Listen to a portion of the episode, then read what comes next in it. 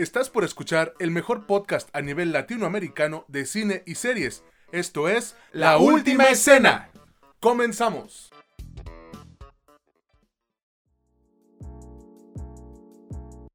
¿Qué onda? ¿Qué tal amigos? ¿Cómo están todos? Esperamos que estén de verdad muy, muy, muy bien. Sean bienvenidos a su podcast favorito sobre cine y series, ya saben, La Última Escena. Yo soy César Granados y me encuentro con mi amigo, el que está enojado porque perdieron sus pinches broncos de mierda, Mitch Moreno. ¿Cómo estás, güey? Pues, pues, encabronado, güey. Este, ese, este era el partido con el que casi amarrabas la clasificación y ahora están prácticamente eliminados. Pero bueno, pues vamos a darle, ¿no? Con, a esto de a esto del cine y las series. ¿Tú cómo estás, César? Yo, güey, otra vez, ya sabes, de decir, este güey parece bipolar, ¿no? Pero tengo un chingo de sentimientos. Una, eh, estoy pues igual enojado porque perdieron mis pads, güey. Emocionado porque acaba de salir el trailer de The Northman, la nueva película de Robert Eggers. Hace un ratito salió.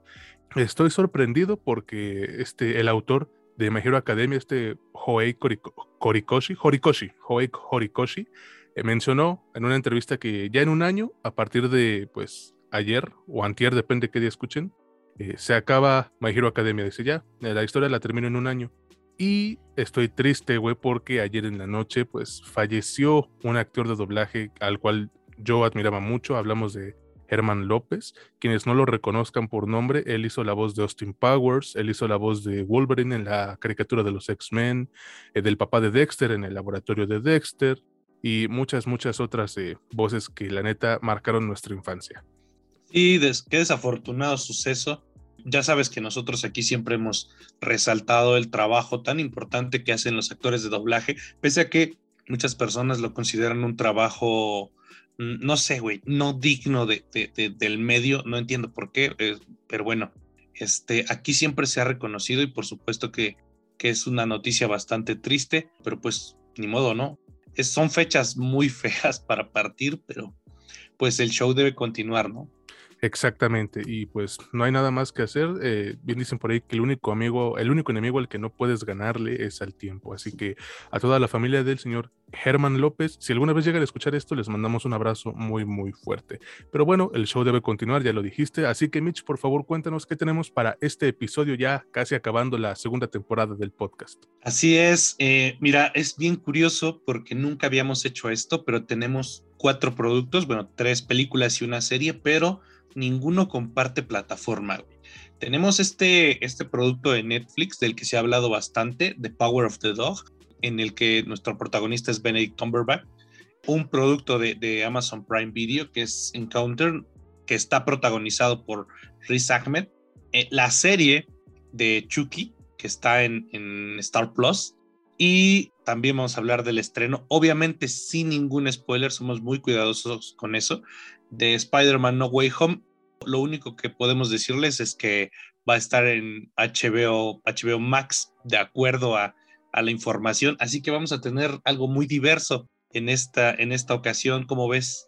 Pues suena chido, güey. Son productos que pues, tenían que reseñarse sí o sí, sobre todo Spider-Man, que, bueno, ya vieron la emoción que generó el hype, el, desmadre que se hizo. Gente disfrazada de Spider-Man que me dan un poquito de cringe, pero ese es punto y aparte. Amigos, recuerden que este podcast lo pueden escuchar en Spotify, en Apple Podcast, válgame la redundancia, en Amazon Music y en Anchor, que pueden buscar nuestra página de Facebook e Instagram como La Última Escena Podcast. Y a Mitch lo pueden encontrar en TikTok como... Como ING Mitch Moreno. Ahí lo tienen. Y por cierto, si escuchan el podcast en Spotify, no olviden darle cinco estrellas. Ya aparece la función para que ustedes eh, le pongan un rating a este producto. Esperamos que sea de su agrado lo suficiente, casi como Uber, ¿no?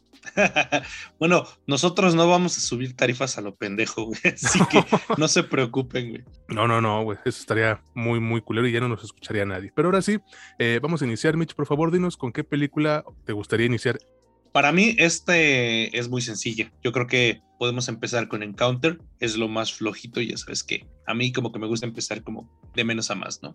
Está perfecto, o sea, porque iniciar de, más a menos, pues como que no suena chido, güey. Pero ahora sí. Los escuchan 10 minutos y luego ya váyanse a la chingada. No, pues Si van a hablar de algo culero, pues ya váyanse al carajo. Así no funciona, amigos. Eh, vámonos entonces con la primera película. Esta es Encounter, el encuentro que pueden encontrar en Amazon Prime Video. La neta, güey, es una prueba perfecta para mí de cómo el no ponerse de acuerdo con qué contarte acaba por desperdiciar un concepto interesante, pero vamos a andar ahorita más en eso. El director para este trabajo es Michael Pierce y lo protagoniza el talentosísimo Riz Ahmed, además de contar con las actuaciones de Octavia Spencer, la talentosísima Octavia Spencer, eh, Rory Cochrane, Lucian River Chohan y el debutante Aditya Gidara. Mitch, por favor, cuéntanos de qué trata Encounter o El Encuentro, como le pusieron aquí en, Latinoamérica, y qué te ha parecido a ti. Bueno, eh, esta película trata sobre el, el Marine de Fuerzas Especiales, Malik Khan, que interpreta Riz Ahmed, que tiene dos hijos. Él, de acuerdo a lo que nos presentan en pantalla, ha descubierto que, bueno, no ha descubierto, es parte de los que están informados que hay una especie de virus que llega de, otro planeta, bueno, no de otro planeta, la verdad, del espacio de exterior, güey. Llegan en meteoritos y infectan a las personas. Entonces, en un, en un, este, en un arranque de, paternidad responsable o lo que nos presentan como paternidad responsable, se lleva a sus hijos para tratar de salvarlos de esta infección. Hasta ahí yo, yo creo que se les puede contar eso. Eh, el resto voy, voy, a tratar de que no les no contenga spoilers porque si la quieren ver pues les va a arruinar el resto de las cosas. Solo puedo decirles que, que tiene algunos problemas emocionales. ¿no? ¿Qué me ha parecido? Mira, cuando empezó me sonaba muy chido, güey. En serio. O yo dije, oye, esto está bueno, está interesante. Después que nos presentaron estos pequeños giros en la historia, dije, bueno, ¿qué está pasando? ¿No? ¿Es parte de o no es parte de, de la historia que nos quieren contar? Al final, se acaban quedando con la parte más culera de la historia y nos acaban presentando lo que se supone que es un drama que no acaba de tener forma. A mí en lo personal me empezó gustando y al final me terminó disgustando y ya quería que acabara. Pero ¿a ti qué te pareció, César? A mí me gustaron ciertos aspectos de la película, pero la neta es que se quedó sin gasolina muy rápido. ¿eh? Eh se podría decir que esta es eh, una media película buena porque, porque establece las bases suficientes para, para un trabajo palomero, güey, al que yo personalmente no le habría puesto ni un, ni un, eh, ni un pero, vaya, no le habría puesto objeción creo que, creo que el director logra un equilibrio muy inteligente hasta cierto momento de su película y lo hace utilizando cosas que son desagradables y grotescas, ¿no? De la vida cotidiana y exagerándolas, las lleva a un punto en el cual si dices, ay, güey, pero eventualmente, eh, pues termina por volarse demasiado la barda, ¿no? Termina por no ponerse de acuerdo ni con sus ideas, ni con él mismo, y le mete unos giros a la trama que no tienen necesidad alguna de existir pero son tan ruidosos o hacen mucho ruido en pantalla que no los puedes ignorar, güey. Y es que, mira, el hecho de, subvertir totalmente una premisa inicial así de sencilla puede hacer o va a hacer que algunos espectadores pierdan el interés por la historia precisamente en el momento en el que pues deberían estar más involucrados, ¿no? Esa es una apuesta que no le va a resultar, güey. Se quiso ver eh, pues intelectualoide y la neta es que no, no funciona así aquí voy a hacer poquito spoiler que no creo que les importe porque se me hace que ni van a ver esta película. Eh, hay una secuencia en la que el personaje principal, este Malik, noquea a un vato en, una, en un rancho, ¿no? Algo así. Y ese es eh, solo el comienzo de la caída en picada que tiene su película, güey. Porque los tintes sociopolíticos, vaya, que tiene, comienzan a sentirse demasiado bruscos, ¿no? Como si le hubieses cambiado de canal a tu tele y te hubieses puesto a ver otra película. Y al final eh, esto se convierte como, se podría catalogar como pornografía de rehenes. Ya en este punto, güey, estiraron tanto al personaje de Riz Ahmed que irónicamente eh, no se nos olvida que está cagándola ahí bien recio, ¿no? Por mucho que te quieran provocar un, océano de empatía por él. no, güey, no va a funcionar. ¿Qué podría destacar yo? Mm, pues diría que ciertos aspectos de la fotografía, güey, y la iluminación. También la química que tiene el personaje de, de Ruiz Ahmed con sus hijos me pareció algo verdaderamente efectivo. Y esto sucede en parte debido a los diálogos eh, sencillos que podemos encontrar al inicio del guion de esta película, güey. Pero también ocurre debido al trío de actores en general, ¿no?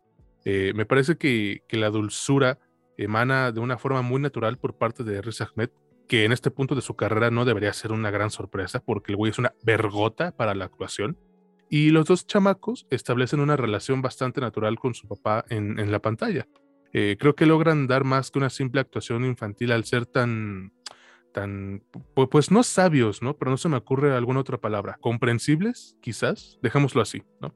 Eh, además de que el director usa mucho el primer plano y en cada corte donde salen los morritos, eh, las emociones de esos, de esos personajes llegan sin sentirse muy artificiales. Digas el miedo, eh, felicidad, enojo, confusión. Lograr esto siendo un actor muy niño es difícil, pero lo lograron. Aún así, la neta no es suficiente para arreglar el desmadre de ideas que tiene la película, que si no fuera por el talentazo de Riz Ahmed y quizás un poco el de Octavia Spencer, porque tampoco sale mucho, hubiese sido aún peor, Mitch. Mira, no es una porquería. Es algo que, que despega como un thriller de ciencia ficción, con un ritmo trepidante, pero que se aleja de ese concepto muy rápido a mi consideración y sin necesidad de hacerlo. Entonces, ya para concluir, no la recomiendo.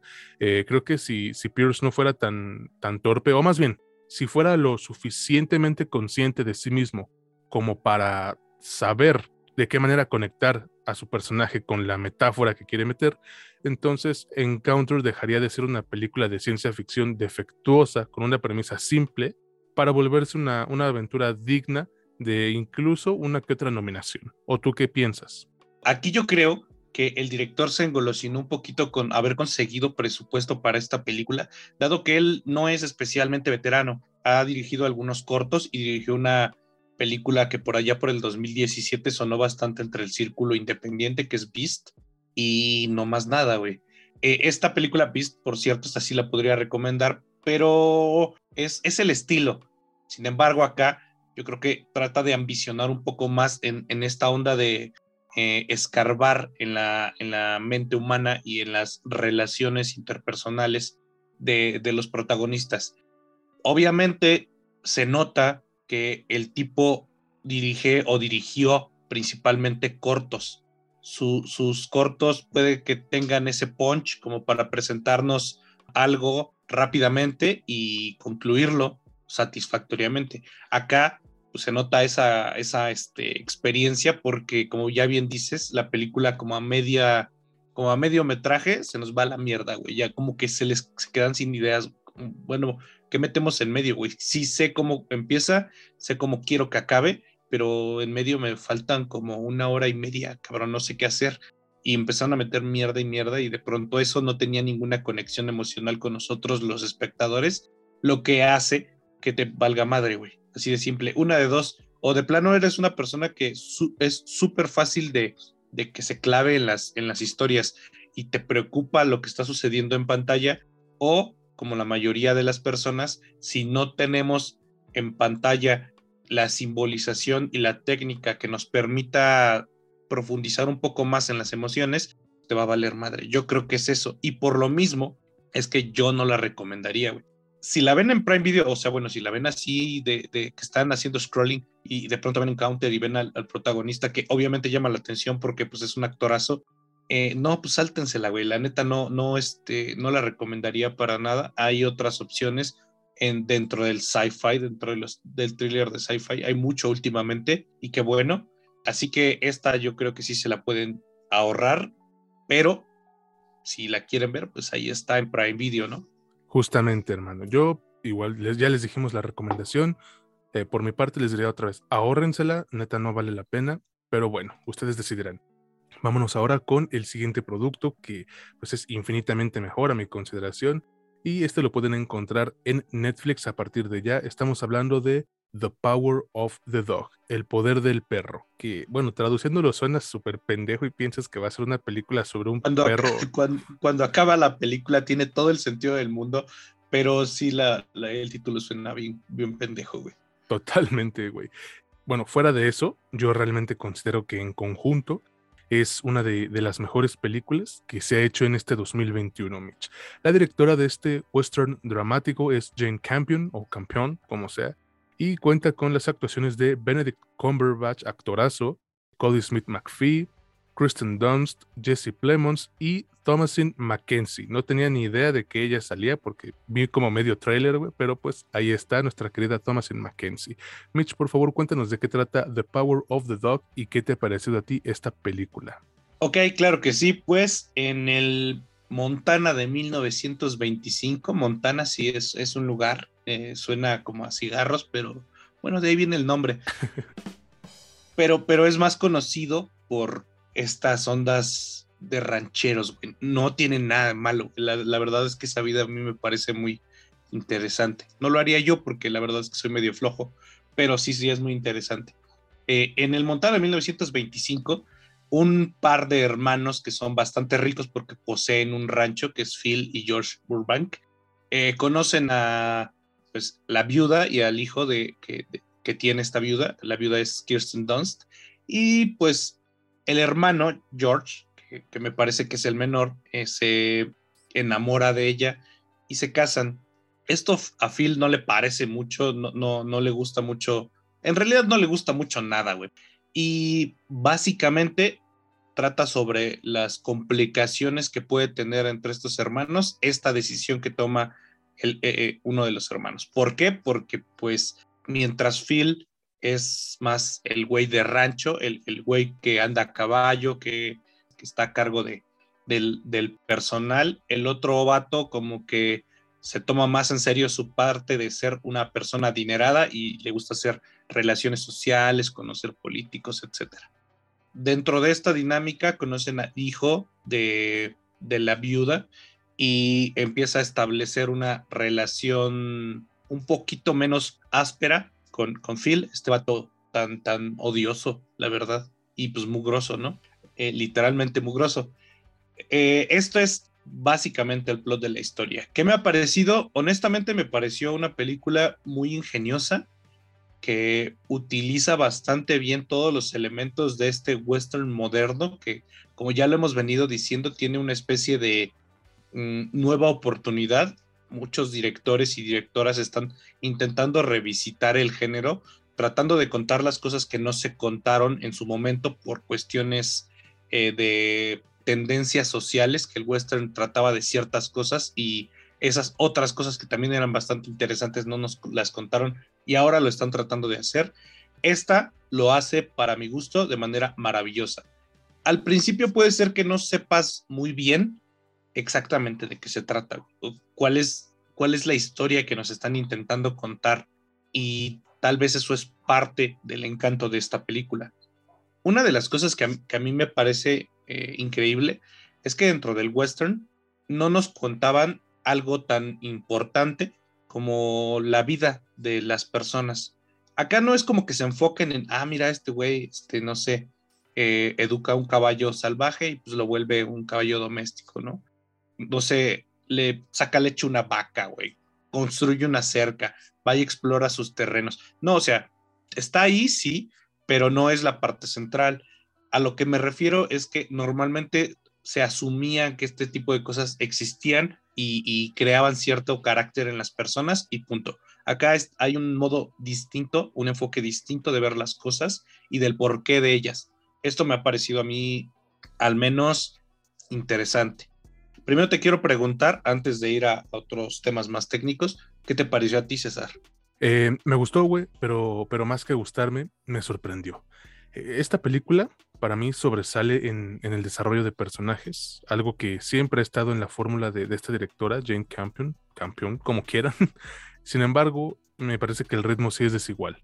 Eh, la película inicia lento o lenta y se tarda en agarrar pues, su ritmo, ¿no?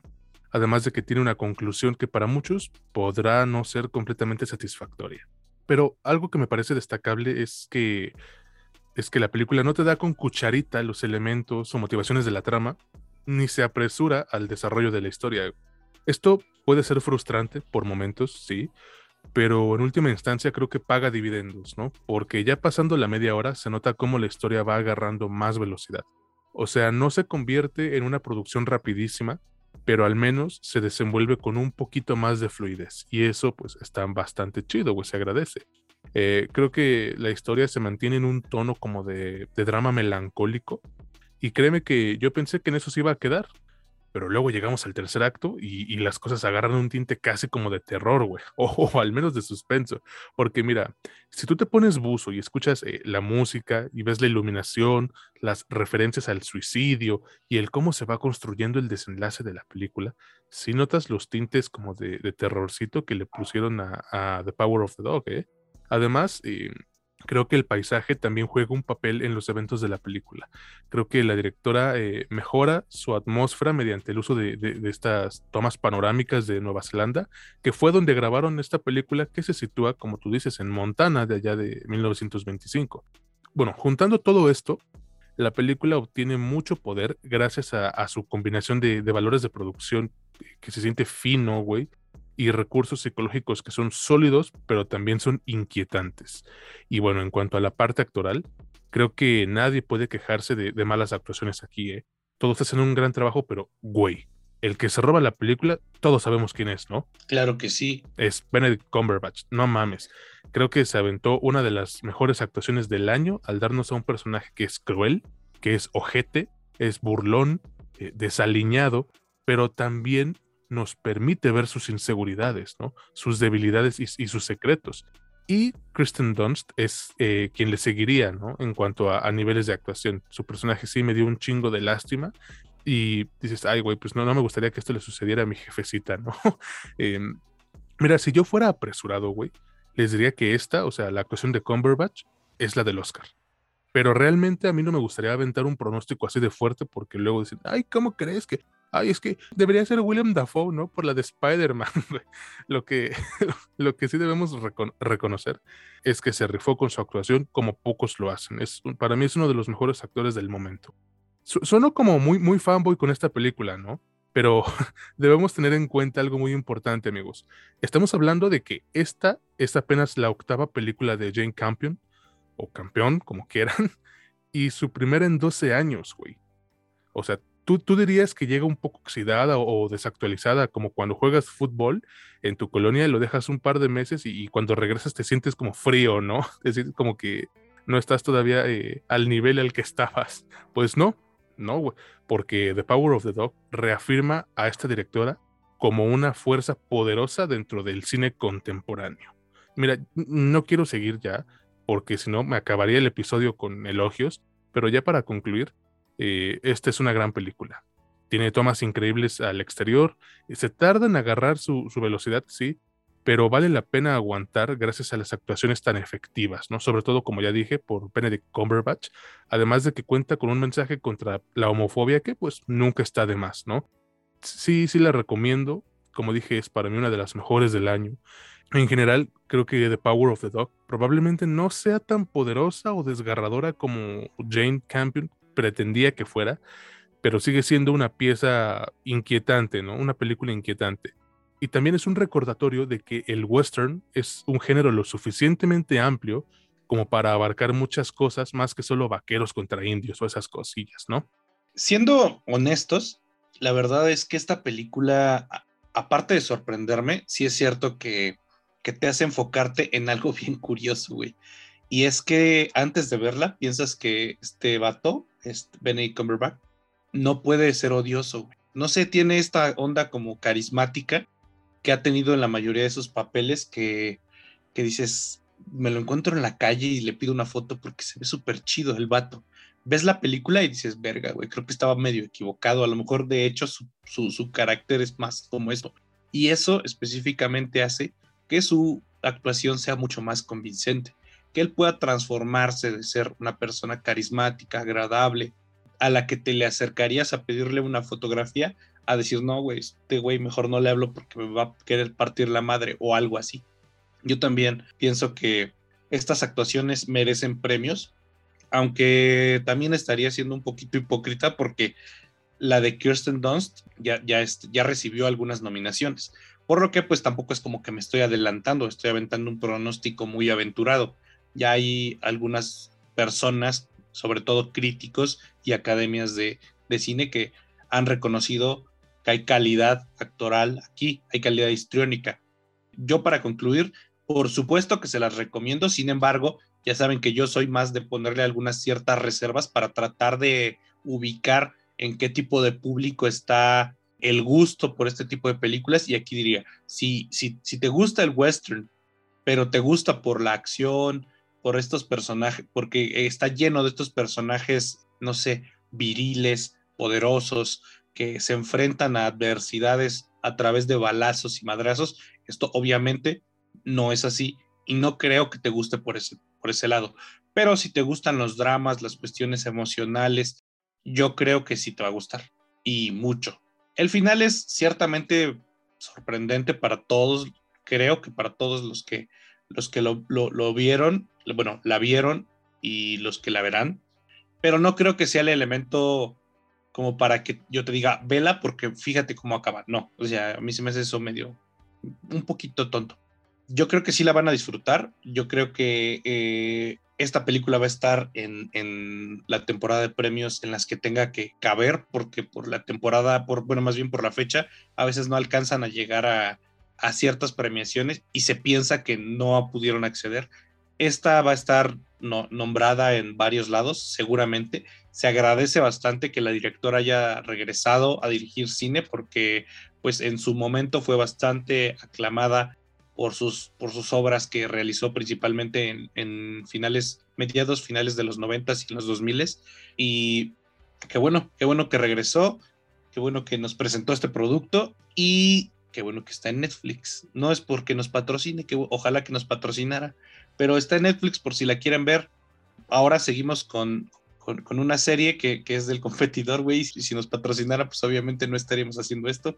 Así que ah, vamos a hablar ahora de Chucky, ¿no? Justamente, mi hermano, eh, vámonos ahora con Chucky, la primera temporada al menos. Este es un producto que van a poder encontrar en Star Plus, precisamente, eh, que por cierto tienen que mejorar su aplicación, amigos. Eh, falla bastante. pues como les dije, esta es la serie sobre el icónico muñeco de, terror, que, ay Dios, es un muñeco, ¿cómo es que les da miedo? Pero bueno, em, Mitch, por favor cuéntanos tú de qué trata esta serie de Chucky, el muñeco diabólico, y qué te parece a ti su primera temporada. Claro que sí, pues bueno, primero voy a decir que Chucky eh, empezó en los ochentas y los ochentas fueron raros para el terror. A mí me daba miedo, pero vaya, tenía como seis años cuando vi esto y pues cuando tienes seis años todo te da miedo, güey. La serie comienza después de los eventos de Cult of Chucky, que es como creo que el séptimo, la séptima película de Chucky, sí, es, es canon, sí es eh, continuación, no es un reboot ni nada. Y en la ciudad de Hackensack, en, en New Jersey, eh, un morro encuentra, bueno, lo compra, güey, compra este mono, este, este muñeco, esta cosa que se llama Buen Chico, Good Guy, y lo encuentra en una pinche venta de garage y se lo lleva a su casa y empiezan a pasar madres, porque pues ya sabes que de eso se trata Chucky, ¿no? Chucky encuentra una víctima y empieza a tratar de matar gente básicamente eso se trata. ¿Cuál es, qué me ha parecido? Y por ahí también podría empezar con cuál es la diferencia. A mí me ha parecido al principio, yo creo que sí tengo dos opiniones, güey. El problema con, que yo, yo tengo con Chucky es que empezó muy chido, me prometía mucho, me prometió refrescarse a sí mismo, reinventarse un poco, sobre todo porque es del mismo vato que creó Chucky, él, él posee aún los, los derechos, que es Don Mancini, él escribió esto dije, bueno, vamos a ver qué onda. Los primeros tres, cuatro episodios para mí me, presentan una nueva visión sobre él, que no tiene tampoco gran cambio con respecto a la esencia misma del personaje, sin embargo nos presenta algo ya más acorde a nuestros tiempos. Pero de la mitad hacia el final de la serie, yo siento que le pasó lo mismo que en Counter y que es que se fue quedando sin gas y empezó a tomar como los lugares comunes que, tuvo Chucky en su, en su momento con sus películas y se fue desgastando hasta que llegó un final que, si bien no me desagradó, me pareció como una cosa más de este mismo muñeco que en los ochentas hizo que muchos niños le tuvieran miedo a los muñecos.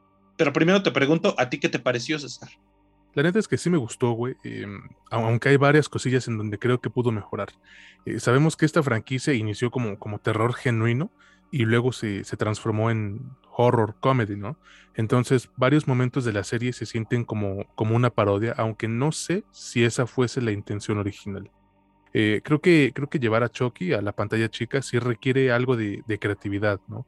Los diálogos, al igual que en las películas, pueden ser igual de groseros, dado que el fenómeno del streaming pues ha cambiado las, las, reglas, las normas del lenguaje, ¿no? En los últimos años, creo yo. Pero la sangre y el gore deben ser un poquitito más amigables para que te den luz verde, nada más un poquito. Afortunadamente, eh, pues con el creador de la franquicia, que es Don Mancini, eh, que funge como showrunner, güey, pues esa poca creatividad que necesitaban se maneja bien, ¿no? Incluso él dirige el primer episodio, fíjate. Y, y lo digo en serio, güey, porque, o sea, la parte más aterradora de Chucky es que es un muñeco espeluznante que se acerca pues, sigilosamente a las personas, las asesina de una manera creativa y luego les miente a su madre, ¿no? Y la primera muerte de esta serie eh, es, ciertamente creativa. No tiene mucho sentido, pero es creativa. Y creo que esa es una señal de lo que Mancini y sus escritores nos tenían reservados para esta serie de terror que no se toma sus sustos completamente en serio y no tendría por qué hacerlo. O sea, por Dios, estamos hablando de un puto muñeco asesino, ubiquémonos. Igual ayuda bastante el hecho de que integraron de forma natural cosillas como las, las redes sociales eh, porque eso actualiza esta saga para una generación de pubertos gringos en un 2021, donde la tecnología le permite a los más jóvenes, güey, descubrir quiénes son o, cómo encajan, ¿no? Y pues en el caso de esta serie, ver cuál es el problema con todos los asesinatos que, que parecen estar sucediendo en esta ciudad, ¿no? Donde al parecer todos los adultos son pendejos y no se dan cuenta de nada. También ayuda eh, que, Brad Dourif esté de vuelta como la icónica voz de Chucky, porque a pesar de que se siente refrescante, sigues eh, teniéndole ese cariño especial al muñeco, ¿no? Un dato curioso, este güey, este Brad Dourif, es quien interpreta a Grima, Wormthong, lengua de serpiente, no sé, en las películas de El Señor de los Anillos, ¿eh? The more you know, amigos. Pero bueno, eh, regresando a la serie, eh, creo, que, creo que Mancini está tratando de construir un mundo diferente alrededor de, su protagonista, güey. Y está chido, ¿no? Que haya hecho de esta, de esta versión de, de Hackensack un lugar con, pues, diversidad, ¿no? O sea, este güey de 58 años no tiene, no tiene pedos con la inclusión, Mitch. Y acá en redes, pues, siguen quejándose, ay, es que es forzado y tal. Eh, quizás, sabes que el mayor problema de, Chucky, de la serie, es el protagonista, que, que lo interpreta Zachary Arthur para mí es la, es la actuación más débil del elenco, güey. Se le nota eh, la novatez al morro y sus momentos tristes, pues los hace siempre como con, cara de que alguien se tiró un pedo y él se lo fumó todo, ¿no? A mí me parece así. Eh, súmale a eso que Jake, su personaje, el personaje principal, es probablemente el menos definido de los, de los principales, ¿no? Le gusta otro cabrón, hace unas esculturas horrendas de, de muñecas y ya. Eso es todo lo que tiene, ¿no? Entonces, eh, pues esa creo que podría ser eh, la falla más grande. Pero la serie en general se deja ver, güey. Tiene sus, dosis de gore y de humor. El resto del cast logra complementar bastante bien. Y el pinche títere o muñeco del, del Chucky está bien hecho, ¿no? Dado el presupuesto que, que le dieron a la serie. No puedo extenderme mucho con una serie sobre Chucky, entiéndanlo. Solo digo que, pues sí la recomiendo, sobre todo si eres fan de esta franquicia, ¿no? Creo que vas a pasar un momento agradable, sangriento también, que se beneficia enormemente por el regreso de Brad Dourif, como ya dije, ¿no? Mira, quizás la primera temporada de, Chucky puede no ser tan efectiva para los que no son fanáticos, pero los devotos de la franquicia, pues sí encontrarán su humor y su pues, horror muy intactos en la serie y creo que eso lo van a agradecer. ¿No crees, Mitch? Una de las cosas que a mí me parecieron, bueno, retomando lo que estás diciendo, una de las cosas que a mí me parecieron tanto interesantes como al mismo tiempo mm, un poquito desafortunadas, es el hecho de que esta, esta serie es una continuación de, de este, la película esta del 2017, que la verdad la mayoría no vio, güey. Y, esa es continuación de la del 2013 que menos personas vieron.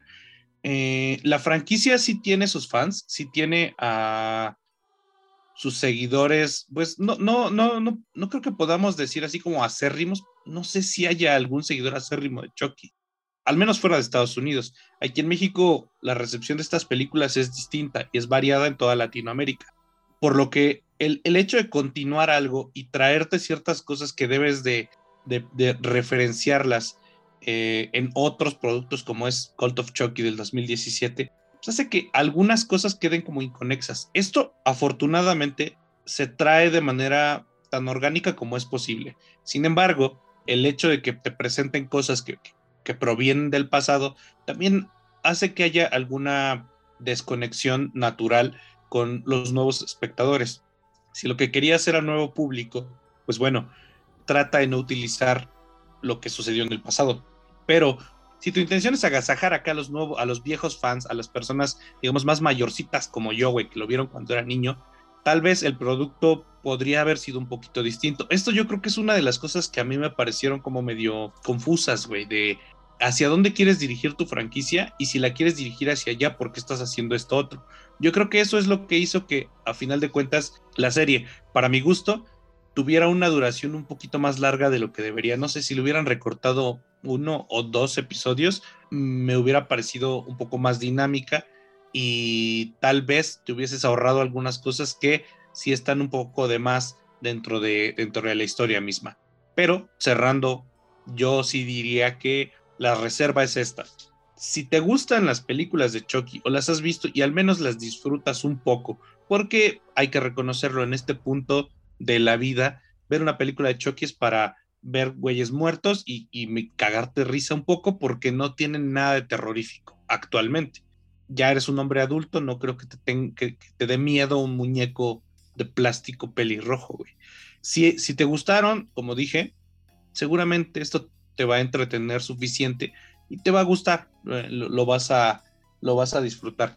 Pero si no, si de entrada las películas te parecen tontas, bobas, o, esa, o, no es el tipo de cine que, que, ves, la serie va a ser exactamente igual.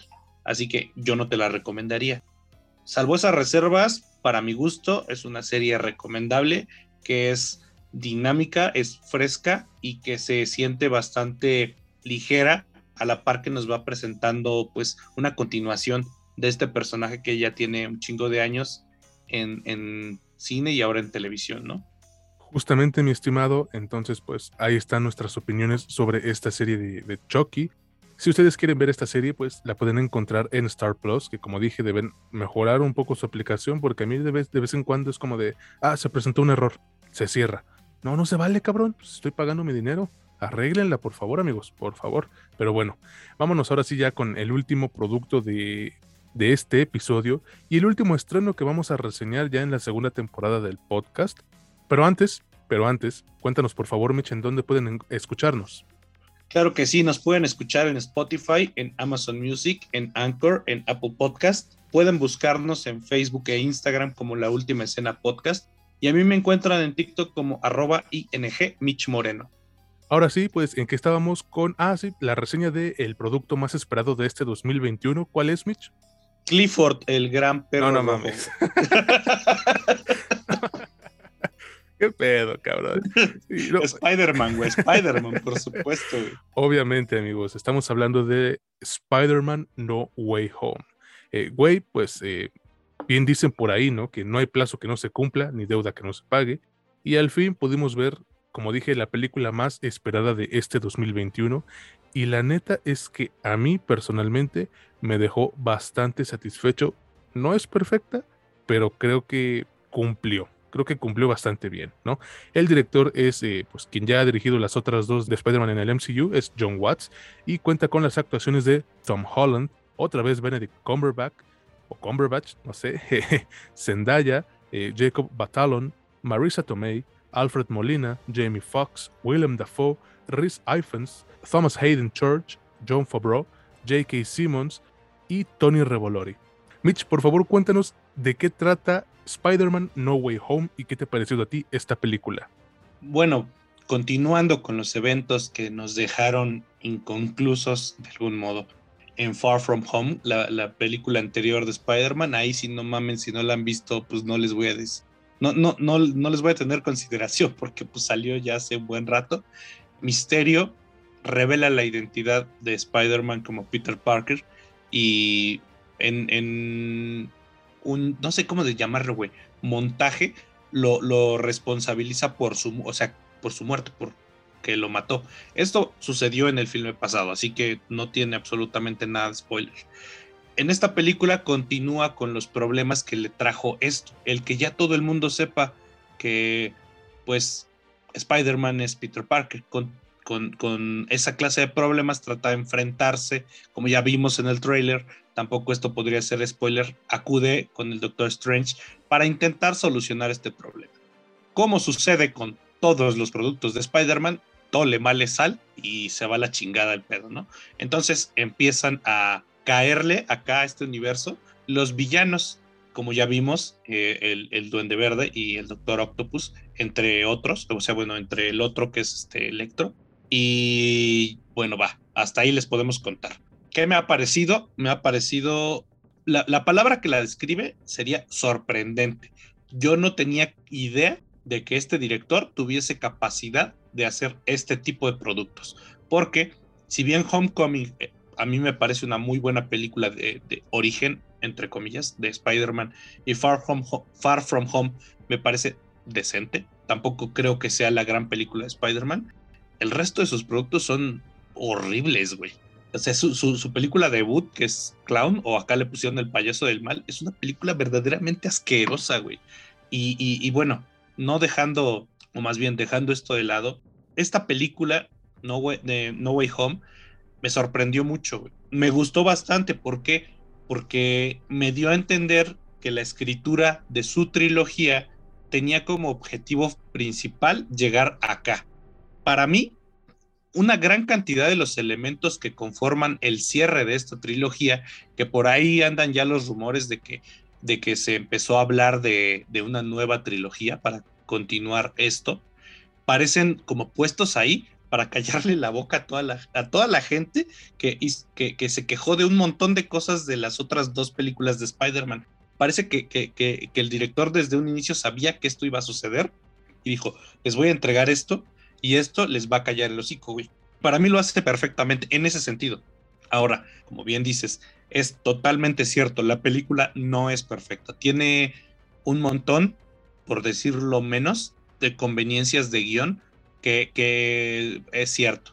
También nos sirven como, ¿cómo llamarlo, güey? Como el lubricante que nos permite que este motor que está avanzando en, en, pantalla sea más dinámico, más fluido y que nos presente las cosas que nos quiere presentar de la manera correcta.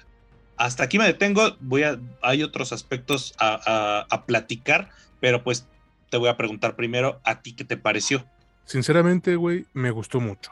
Em, creo que no hay duda, y no soy el único que piensa lo siguiente. Esta es eh, la mejor y la más ambiciosa película de Spider-Man dentro de la trilogía del MCU. O sea, antes de que, piensen otra cosa, amigos, ¿eh?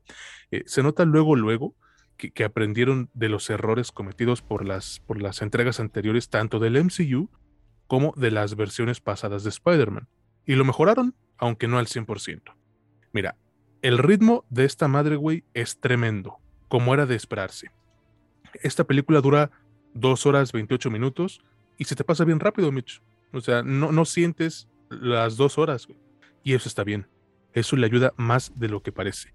Porque, a mi consideración, creo que el género de superhéroes no se puede hacer de otra manera que no sea con un ritmo así de ágil. Al menos en, en películas, ¿no? Ya en series tenemos otros productos como The Voice que no son tan rápidos, pero no los sientes pesados. Bueno, continúo con Spider-Man, güey. Eh, los guionistas aquí se rifaron con las interacciones entre personajes. Y eso es un gran factor que vuelve a esta película más entretenida aún, eh, porque te mantiene, te mantiene al filo del asiento casi desde que inicia y además eh, pues nos avienta una reflexión conmovedora sobre el gran poder y la gran responsabilidad, ¿no? Algo que ha sido una constante en la serie y que forma la conciencia e ideología de, lo que es Spider-Man. La neta es que a mí me dio mucha alegría ver de nuevo a, los villanos con los que casi todos crecimos, ¿no? El Doctor Octopus, eh, Green Goblin, Electro, el Lagarto y, Sandman, ¿no? Creo que le dan un toque distinto a la película no solo por cómo se relacionan con el Spider-Man de Tom Holland, ¿no? sino también por cómo se relacionan entre ellos mismos. Eh, ¿A qué me refiero? A que la película se basa más en la caracterización que en los efectos CGI. Y eso a mí me encanta, güey. Aunque, aunque sí, mucha acción y muchos efectos que están en la película te mantendrán satisfecho, pero no se la comen, sin albur, ¿no? O sea, no se comen la película. Y, lo vuelvo a decir, eso me gusta bastante, ¿no? Eh, creo que en, cuanto a la parte actoral, no, no vas a obtener nada que no hayas visto en otras películas del MCU, ¿no? ¿A qué me refiero con esto? Pues no son malas actuaciones, pero tampoco las vas a ver nominadas a un Oscar, ¿no? Como, como dicen muchas personas en redes que, quisieran que, que, las nominaran, bueno, simplemente pues cumplen con el objetivo que buscan con cada, con cada papel que se interpreta, ¿no? Aunque si yo me pusiera muy exquisito, pues diría que lo más destacable dentro de este, de este aspecto actoral sería eh, Willem Dafoe, porque nos da un villano pasadísimo de verga, y también Tom Holland, porque nos da su mejor interpretación del personaje de Spider-Man hasta el momento. Esos dos para mí son lo más fuerte en cuanto a actuación. Pero eh, también, como es de esperarse, la película sí tiene sus errores, ¿no? Ya lo dijiste tú, ¿no? Los, las conveniencias de guion eh, también los encontré yo, y un poco en la dirección, un poquito. Es, que mira, desde el primer acto puedes presenciar muchos de estos guionazos, güey, que además son muy obvios, ¿no? No vamos a especificar cuáles porque pues, sería spoilearlos y ya sabemos que a ustedes pues, no les gusta, pero sí te puedes dar cuenta luego, luego del, del plot armor o esta armadura de guion o de trama, perdón, que le, van, que le ponen a Spider-Man, ¿no? Cosa que es de esperarse porque pues, es su puta película aunque conforme va avanzando la, la, historia, también se van presentando uno que otro agujero, uno que otro agujero de trama, que al final, eh, pues sí te acaban dejando, eh, pues con dudas, un poco de dudas, ¿no? Y también hay momentos en los que tienes a los personajes haciendo nada, nada, O sea, como si estuvieran en una plática de borrachos, comiendo tiempo nada más. A mí me parece así. Sin embargo, realmente no son fallos que te vayan a impedir disfrutar esta película, güey.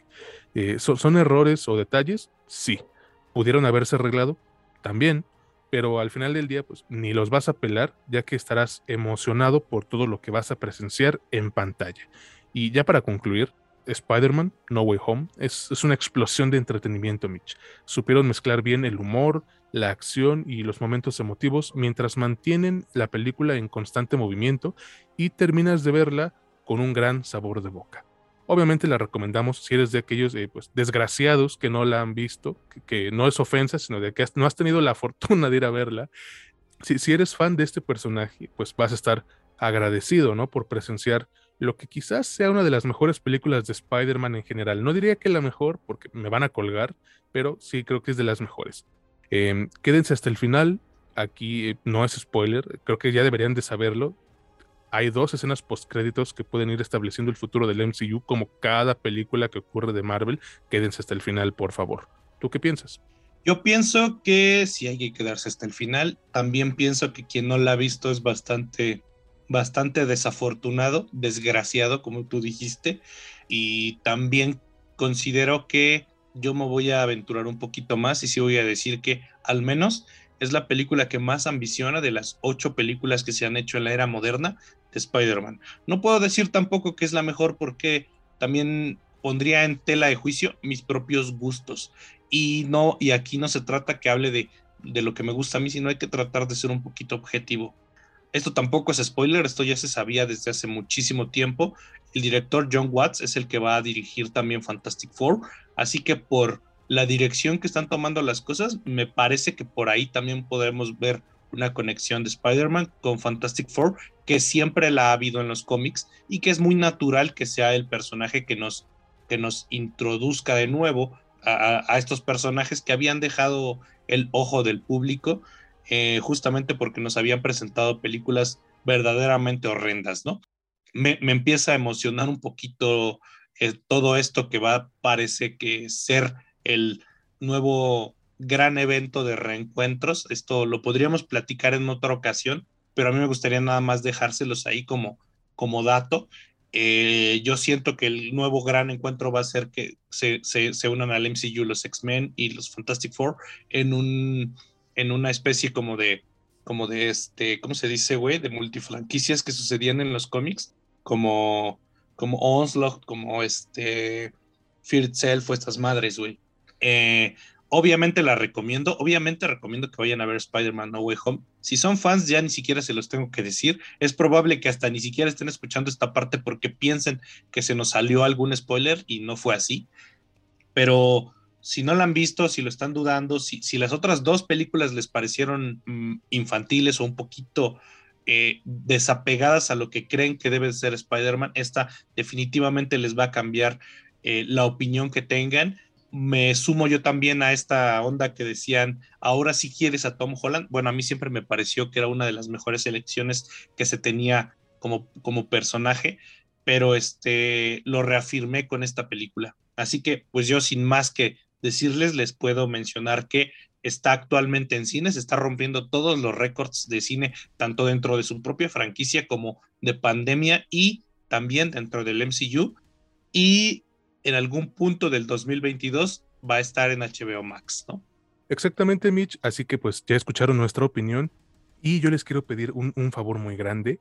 Em, no hagan spoilers, amigos. Esto es algo que remarcamos bastante. Eh, miren, a mí personalmente no me afectan. Yo me spoileé eh, la de Star Wars 7 con la muerte de, Han Solo. Y dije, bueno, ni pedo, ¿no? Y aún así fui a ver la película y, me emocioné de la misma manera que pensaba. Entonces, conmigo no hay ningún problema. Pero pues eh, de entrada es creo que de mal gusto y debes tener en cuenta que hay gente cuya autoestima o cuya salud mental pues depende de que no les, no les spoilees una pinche película. Entonces es cuestión de empatía, ¿no? Y de no ser una persona cagapalos, culera, ¿no? Porque muchos me consideran que yo soy culero, pero ¿qué crees? Mínimo no hago spoilers de las películas, porque sé lo importante que son para, para las personas estas cosas, güey. Eh, bueno, la realidad es que dentro de la vida adulta o más adulta, nos quedan muy pocas emociones infantiles dentro de la vida, güey. Todo se, se va diluyendo con el pasar de los años y estas pequeñas emociones y alegrías que nos pueden dar cosas tan tontas, porque les pueden parecer tontas, como las películas, la, televisión, no sé, los cómics, los libros, lo que sea, los, los productos que, consumas, los videojuegos inclusive, son un, pequeño recuerdo de que dentro de nosotros aún tenemos esa emoción de niños. No con eso estoy diciendo que somos infantiles, ni mucho menos, eso es totalmente distinto. Y si dentro de estas cosas está el asombrarte por las cosas que suceden, que, que has estado esperando por mucho tiempo, pues qué mejor que tratar de que esa persona pueda obtener eso, que de hecho es muy complicado de obtener. Así que si no seas un culero y no andes divulgando cosas que viste en pantalla, ¿no? Justamente, ya lo decías tú, güey, eh, se quejan y dicen, ah, es que ya maduren, es solo una película. Bueno, una de las cosas principales de, madurar es eh, la empatía, ¿no? Entonces, ténganlo en cuenta nada más. Bueno amigos, creo que hemos llegado al final de este episodio. Me gustó mucho hablar de estas películas con mi buen amigo Mitch. Eh, ya estamos cerrando casi la segunda temporada de este podcast que tanto les gusta. Recuerden que todavía nos queda hacer el episodio especial por pues, los 500 seguidores que logramos hace ya tiempo. Y bueno, pues ya sabrán quién ganó, cuál, cuál de esos animes famosos fue el que ganó. ¿No crees? Sí, esperamos que lo disfruten cuando, cuando lo escuchen. Eh, también aquí me gustaría a mí decir que, bueno, este, este año, ya no, como ya no vamos a hablar de, eh, al menos este año, ya no vamos a hablar de, películas y de, y, de televisión, de estrenos y esto, la verdad sí me gustaría decir que, que este año ha sido pues muy ambivalente. Sin embargo, esto que, hacemos semana con semana o intentamos hacer semana con semana es es algo de lo que más me enorgullezco y, que más gusto me da hacer y compartirles nuestras opiniones ha sido uno, es uno de los gustos más grandes que me, que me ha dado la vida en estos últimos años, ¿no? Precisamente, y pienso de la misma manera, eh, amo hacer este desmadre, me encanta platicarlo contigo, me encanta que nos escuchen amigos, así que pues eh, muchísimas, muchísimas gracias por, por todo el apoyo que nos han mostrado alrededor de este, de este año, que no ha sido tan sencillo para muchos de nosotros. Eh, bueno, pues eh, no queda más que recordarles que pueden escucharnos en Spotify, Apple Podcast, Amazon Music y Anchor, que estamos en Facebook e Instagram como La Última Escena Podcast y que Mitch lo pueden encontrar en TikTok, ¿no? Así es como ING Mitch Moreno. Y pues nada más que agradecerles una vez más por el apoyo mostrado en este año. Ahora sí nos despedimos. Yo soy César Granados y estuve con mi buen amigo Mitch Moreno en este su podcast favorito de cine y series, La Última Escena, donde no es lo que te cuentan, sino cómo te lo cuentan. Que pasen un excelente día, tarde, noche. Hasta la próxima.